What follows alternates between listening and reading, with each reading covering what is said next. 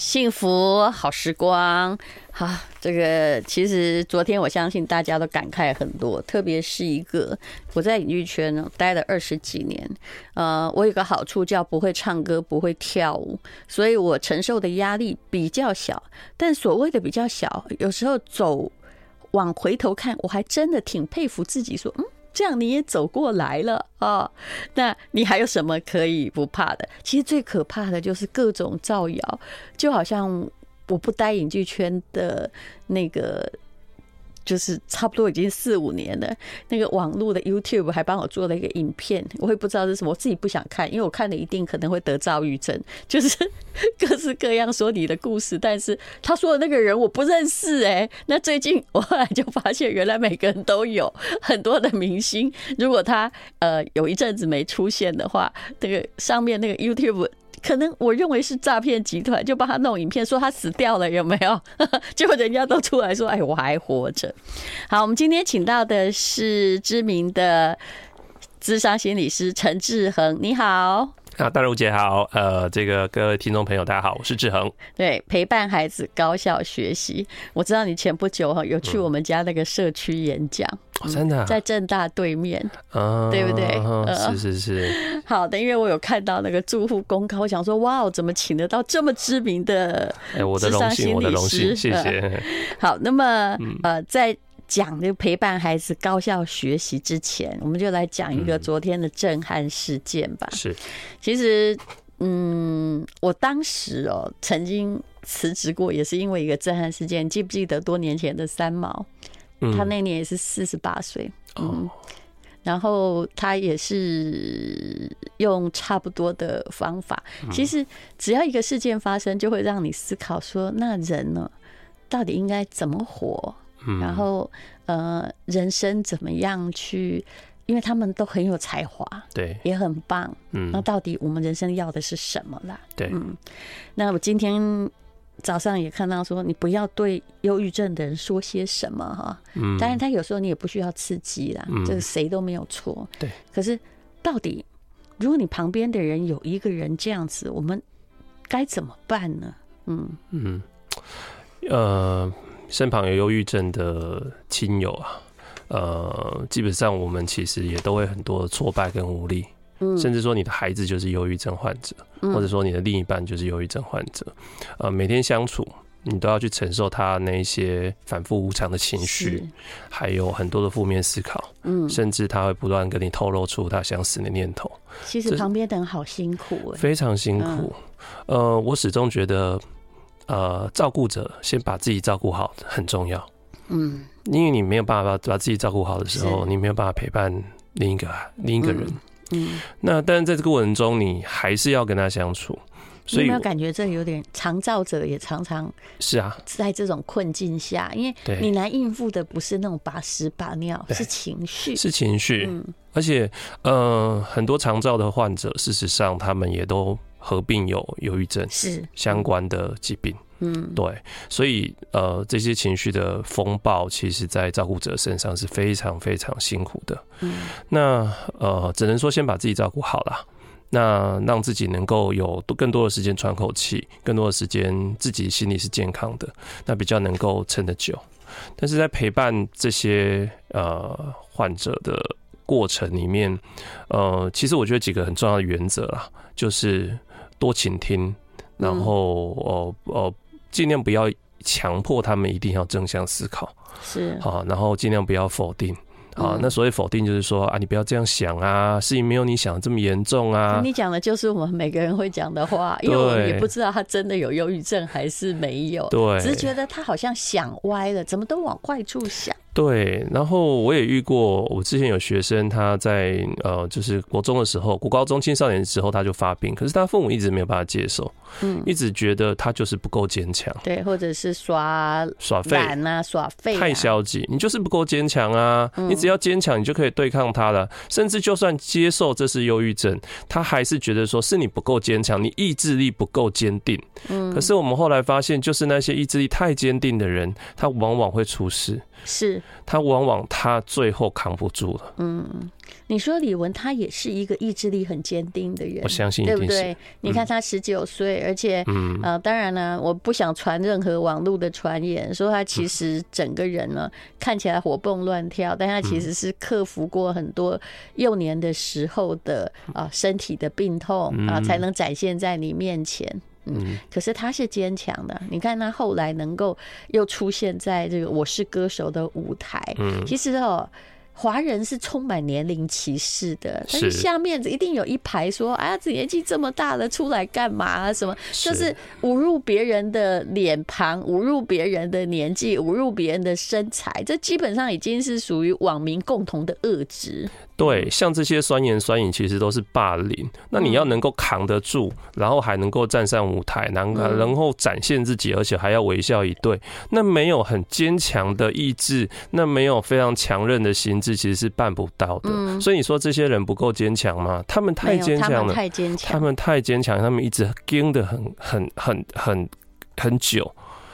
那往往也就是这个太坚强、太努力，让他们最后可能扛不住了。嗯，垮掉了。但我有看到一篇文章，叫做“永远不要对忧郁者、忧郁症患者说的话”。我知道陈志恒也写了很多，可这些话哈，我们真的都会安慰朋友哎。比如说，想开一点，振作一点哈。呃，世界上比你悲惨的人更多，可以不要再闹了吗？加油好吗？你不要一直钻牛角尖。哎呀，你只顾你自己啦，呃，没有看看外面世界。哎。我们很常说，哎，I like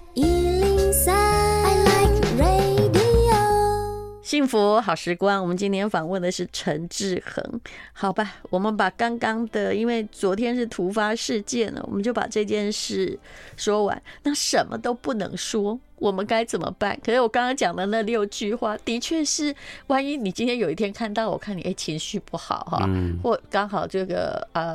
被诈骗集团骗了，或诈骗的朋友被骗了几千块，我也会这样安慰你，叫你想开一点啊，对不对？其实一般来讲，这些话也没什么不对啦。其实也不要过度说这些话都不能讲，只是说当一个人已经情绪困扰很严重了，嗯，那你还不断的一直要求他，强迫他一定要往正面想啊，要正向思考，要阳光点，要他微笑，那其实就是让他更多的压力啊。那他有时候要你陪伴，然后跟你讲一些很负面的话。我以前大学有这样子的、嗯、认识这样的同学，我真的很想救他。是，然后你就想要把他拖出去跑步啊，对，或者是晒晒太阳，他也不要啊。对，他不愿意啊，然后他就拖着你一直要讲啊。那有的时候我们事实上自己也要有点设限呐。嗯，啊，就是说，哎，我可以听你倾听，但是你，我给你一点时间。但是我也是有限的，嗯啊，或者说我们更多一点来陪他，不要我自己单打独斗，不然我自己都垮了。是，那你一旦去带他啦，就是，然后这是我的经验。后来你自己受不了，你不带他之后，天哪，你变成他最恨的那个人。会，很多人都在恨旁边的人。对，然后他恨的是最照顾他的。对，然后他就会觉得说，那个口口声声说很爱我的人，怎么会这样背叛我？所以我不是个值得被爱的人。他就再度证明自己内在是很糟的，所以他可能又陷入更深的一个情绪风暴里了。哎，你像你们心理师，我知道也是这样。有时候很害怕，就是患者跟你产生了某种依存关系，对，然后就会进一步要求你帮他做一下什么。我半夜打电话给你，那如果不怎么样，他是反过来威胁心理师。对呀，所以我们一定是要很注意这种跟病患之间、跟个案之间的界限。那个界限一定是划清楚，而且这个界限划清楚，其实对他来讲也是一种学习，他也要学习在人际关系里面跟人家拿捏适当的界限。嗯，所以那那该怎么办呢？因为我相信很多人旁边都有这样的人，你又想要伸一只手给他，可是常常碰到钉子，或者是无能为力。那个界限，那请问心理师本身是怎么设的？呃。那如果是我们跟自己的个案的话，那基本上我自己私下的联络方式我不会给他。啊，对我我一定是在跟他在见面的这段时间才有才会有互动。那私下你不要来找我。那当然不期而遇，我没有办法预期。是啊，当然路上遇到的话打个招呼，但我不会跟你深谈太多。嗯，然后我会告诉你我时间有限。嗯，好，那这个其实就是一个界限。然后事先说好，然后呃也具体去实行。那当然有时候我们会心软，心软其实就考验到我们自己是不是。是能够把持得住。我看你是个心软的人呢、啊。所以我现在不，我现在就没有职职业啦。哎，我现在就是停业，然后呃，我觉得这样子对我来讲可能也会稍微好一点。所以也就是现在你就是演讲，对不对？然后写作，对，像如果写这个，哎，怎么样陪伴孩子高效学习？我觉得就是比，因为心理师遇到的各种 case 简直五花八门。对，我觉得这个也是我之前我就知道，以我个人哦。可以保持在还蛮愉快的情绪状况，我不可以当律师，因为倒霉的人才会来找你，我承受不了那么大压力。是，呃，在此跟所有的律师、还有法官、还有心理师致敬。对，不过我想大家也应该要了解，一个人不管他日子过得再好，他也可能得忧郁症。对。比较上来说，他跟别人比，当然已经很好了。对，可是人生永远不是这个我比别人好，我就会开心的问题。对，没错，因为有可能你永远觉得自己还不够好，好还要还好，而且我还要维持一样的好。嗯，而且我还要再攀上另一个巅峰，嗯，那这个心理压力一直都是很大的，更不用讲说忧郁症衍生出来的自杀问题。是自杀这件事情一直在我们呃心理学医学的研究里面还没有办法找出哦，就是唯一的主要的原因，是。有太多太多复杂的因子交织在一起。对，所以不只是忧郁症，其他的状况都有可能导致自杀。其实，嗯、呃，在这里我们一定要说警语了哈。这个，请打生命线，生命非常可贵。嗯你说刚刚的这件这件事情哦，我觉得应该可以让很多人心里比较宽慰。我常常看到家族里面有这样的人，那后来整个家族就陷于一种内疚之中。对，如果我早一点回来呢？嗯，如果我早一点发现呢？对，如果怎么样怎么样？可是你越去找原因，你会发现呢，哎。你又不是这个福尔摩斯在找谁杀了一个人，对，这是他这样对他他自己，你找不到原因，嗯，你其实是一定不止一个。可是，如果你一直都都在那种追凶的过程中，然后在都在内疚过程中，整个家族都不会好。嗯，对，所以自杀一这件事情对家族来讲就是一个悲惨命运。那自杀者的遗族其实都会一直活在罪恶跟内疚之中，是，然后永远弥漫在这个低气压，甚至这件事情变成大家不能说。在现在大家比较会说，但是以前呢、啊，就是大家会把它变成一个不能说的秘密。那只要谁说了哈，这些好像在守护的秘密者就会炮火攻击那个。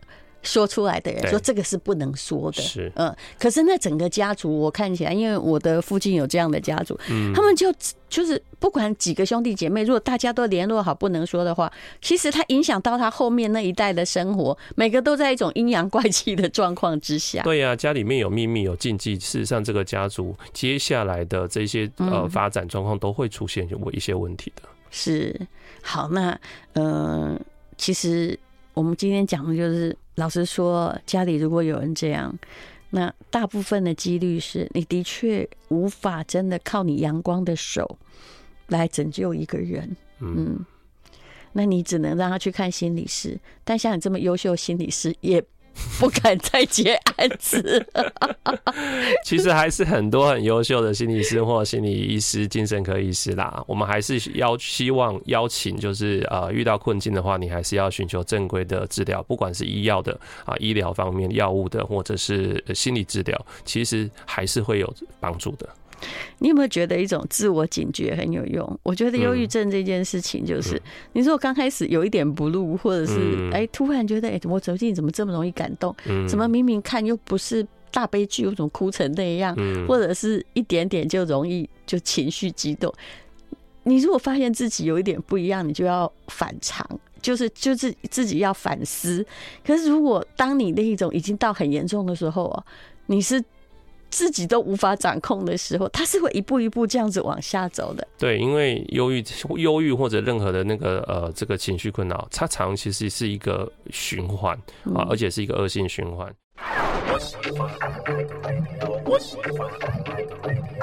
幸福好时光，好吧，这个人生有很多事情哦，呃，都是我们要应对。我后来发现哦，改变假设。可能还不错。也就是说，如果你一直期待我就是一帆风顺，嗯，事事如意，鹏程万里，就像你小学毕业纪念册在大家互相期许一样，那么只要遇到一点点不顺利，嗯，你很可能会就问苍天说为什么会这样？嗯，那那是因为我们的完美型假设。对，如果我不要把它假设的，就是说我一定要很棒，我一定要怎么样的话，然后你又在一种。残缺型的残缺的状况下，你仍然可以继续好好活。我一直觉得哦，我常常有时候你说也难免失望，有时候会觉得说别人怎么样对我这么恶毒，我又不认识他，但我都尽量不要去推理，嗯，为什么你那样？为什么这世界这么坏？我绝对不做这种极致性推理。我会回过头来问说，那现在我们要怎么样觉得自己过得好？所以只能这样子了。这个是很有高的自我觉察跟智慧啊，否则。我们大部分人都是在反刍思考啊，嗯，就是说，我到底做错了什么？我做了你干嘛？为什么这样？那你哪里错？然后就一直一直自我自我怀疑、自我责备，然后就越陷越深了。是，那有些问题你必须承认哦，是不能解决的。对，嗯，承认限制很重要。嗯，包括我们照顾我们身旁忧郁症患者，我们自己也有极限。是，你不要把自己想的说我可我好像神神或无所不能，我可以透过我就治愈他。嗯，其实。承认自己极限吧，很难，不容易。嗯、是我曾经把我一个很好的朋友，因为他在照顾这个老人嘛，嗯，那么这个后来啊，因为。你知道很多人生病了之后就完全变成一个人，对他的态度就是我现在不舒服，我要折磨你。是，但是我们的长辈有时候教育程度不高，他没有办法反思。对对，我曾经把我的一个女性友人呢，我直接买了机票把她带出国。嗯，因为他会说，可是我妈需要照顾。我说你没兄弟姐妹嘛，嗯，但你扛在身上，你又一直在抱怨。对，你这时候如果不再走，我都知道说你可能一起哈手牵手掉进深渊里。对，后来那个真的我就把他带出去哈。就五六天，他后来回来发现，哎、欸，他照顾的也还好好的啊。嗯，他的兄弟姐妹并不是不负责任，人家也有扛啊。嗯，所以，但是他自己都快疯了。对对，嗯对，因为我其实买机票理由是，我知道他不会浪费，他一定舍不得浪费。哇，你这么做真的是帮到他哎。因为而且我讲的话其实很难听，我就跟他说，现在是怎样？这五天你不在，他就会挂点吗？不会。可是你已经被折磨成这样，我不想听你的抱怨。呃，嗯，好吧，我们来讲一下啊。其实这本书呢是关于陪伴孩子的高效学习。我们在带孩子的过程之中，也有面临到一样状况，心里想说，嗯，是青少年问题吗？还是你已经得的忧郁症，还躁郁症？是不是？可你提到了内心，就父母安定了，孩子就能安心学习。还有如何培养内心安定的孩子？我觉得基本上这个是，不管你成绩好不好或什么，父母只大部分专注于学习，可是内心安定。不是最重要的一件事吗？是啊，所以我才在这本书不断的强调，父母要内心安定，然后你的安定带动孩子内心安定。因为我们都知道，今天我要好好学习，要能够静得下来，要能够专注阅读。事实上，我内心不能混乱，我应该是安定的。如果我很焦躁，我充满的内心有很多的惶恐，甚至我担心很多，不管担心什么，基本上是没有办法专注的。那我学习表现一定不会太好，甚至在很多的家庭，爸爸妈妈彼此就争吵。好，然后呃充满了风暴，然后对孩子也很多的辱骂，呃爸爸妈妈自己内心不安定，孩子呢跟着也不安定，爸爸妈妈对孩子高度的期待，然后把很多压力放在孩子身上，然后孩子呢也感觉到很焦躁，我无法符合我父母的期待，我也想好好念书啊，可是想到这些我做不到的时候，我就开始很焦躁了，于是他根本就没有办法好好念书，没有办法真正能够展现他的实力，那其实呃内心不安顿，那真的学习表现也不会太好的啦。你可不可以接受一句话？嗯，其实孩子有没有出息，不是我们的人生责任。是，所以我也在书里面写了，孩子的成绩不是我们父母的业绩。嗯、对，我觉得这句话最让我赞同。我们真的太太常把孩子成绩，你知道为什么当家庭主妇会比职业妇女更加焦躁？因为孩子万一有什么，就一个孩子总是会有一些出轨的表现，是，是一定的。那么，呃。通常呢，这种职业妇女就会觉得说啊，可能是我没有，就是真的有点内疚，没有好好的陪伴他。嗯，但是如果你是全职都在教养小孩，你真的很容易得躁郁症。嗯，因为你会觉得这完全是我的责任，对，而且别人也拿这个怪我。没错，那个内疚非常深。我的孩子功课不好，一定是我没教好，我落后了什么？我什么东西没做？没给他补习啊？早知道怎么样啊？变成我们自己好焦躁。我们又把这个焦躁的脾气啊，又放到孩子身上，又让孩子内心不安。那孩子可能他就更显示出、更表现出让我们非我们预期的行为，来证明说，果然我就不是一个好爸爸、好妈妈。那这个是负向循环啊。嗯，你在这里说哈，就是这本书哈，陪伴孩子高效学习，在暑假出很好啦，因为刚好是一个总检讨，对孩子跟父母都是一个总检讨。那个里面有引到德国作家哈，他在学习动机的六个因素，是其实那。第一个就把全台湾的小孩都打中了啊！嗯，什么叫行程太满，时间不够用，没有自己的时间？我说真的，我也是一个初中小孩的父母，当然他不是很用功的、很认真的那一型。嗯，然后我们但我们楼下有用功的啊，他真的是每天哈是从早去学校，嗯，然后他的功课。到了晚上十一点，他告诉我说，他如果写完，他就会觉得很开心了。嗯，因为真的到十一点写不完。是啊。我心里想，在这个 AI 即将来临的时代，我们这样填压孩子，大学这么好考的时代，我们这样虐待孩子，到底是为了什么？请问哪一个没有被行程太满打到？就算你都已经没有安排补习了，其实他们根本没有办法补习，因为连补习的时间都没有。对呀。I like 这本书是陈志恒写的，陪伴孩子高效学习。我相信所有呃孩子刚刚放假的，其实光看到这八个字也心里有点沉重。我是指父母高效学习，但是也刚好是一个总检讨。刚刚我们提到了读书策略，对，呃，因为刚才戴文姐讲到说孩子行程太满。这件事每一个都打到了，真的好可怜呐。那我我我确实也发现一个问题，就是当我在呃，就是到各个学校去跟孩子们讨论读书学习策略的时候，呃，有的孩子就脸色非常的忧愁，跟我讲说：“老师，你说这些读书方法、读书策略很重要，我知道啊，我也想试试看呐。可是问题是我没有时间试尝试啊。”我说：“你怎么会没有时间尝试？你没有在念书吗？”他说：“有啊，我每天都花很多时间在念书。”就已经满到没有策略了。对，他说他每天都在写作业，是。学校老师的作业、各科的作业、补习班的作业、各种的不同的作业，光那些作业，然后考卷的检讨，然后更不要讲罚抄、罚写，全部加一加，我光应付这些，我都没有办法有空间去思考要怎么样使用不同的策略。那没有办法使用策略，当然你的读书学习效果会有限啊。就好像那个书读的不好的小孩，你知道订正的时候，有时候要写三遍，这就是符合你书中的惩罚性抄写。但是我会。也知道老师也没办法，他不可能一个一个说，来，我们现在来检讨错误，因为有的没错啊。但是光那个写的密密麻麻的抄写，他真的也没时间思考我到底错在哪里，他只求把它写完而已啊。对啊，这每天的功课真是多到你不用谈策略，对，你把它写完之后。你就没有办法去了解，想有心情去了解书中在讲什么。可是我觉得这是一个恶性循环，就是说学校老师觉得说你回家都不读书，所以我只好出更多作业给你写，我逼着你练习，或者去安拼班也要写评量。那孩子忙于应付学校老师的功课，所以呢，他也没有时间去想怎么样更有效的读书方法。那接下来他的。成绩可能也不会太好，老师就会觉得说，那我再出更多作业逼着你练习吧，所以就会变成这个恶性循环。而且各科都有出，他们不会想到说，哦，我们的理化作业已经很多了，那国文就少出一点。没有，因为他们老师不认识啊。他们都觉得自己的科目最重要啦。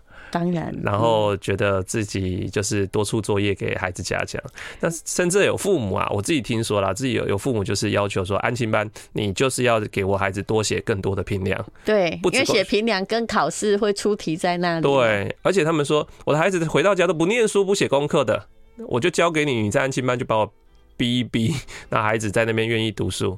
嗯，不过我真的觉得哦，我后来看到的，因为我们以前念的那个学校也不差，那些小孩哦，就旁边同学，其实没有一个是真的父母逼出来的。嗯啊，真的，因为父母逼出来的没有办法念到很好。是对不对？对，你能够逼到什么时候？就顶多到国中没？对，嗯，甚至是不是父母拼命逼就算好啦，逼出好成绩，到国中、高中，上了大学的时候，有时候会反弹的哦。对他，他就是，嗯、呃，就是他的自主能力不够的话，嗯、你硬逼他，嗯、呃，就好像橡皮筋吧，就已经都到极限了。对，然后他每天就是用古老的方式在。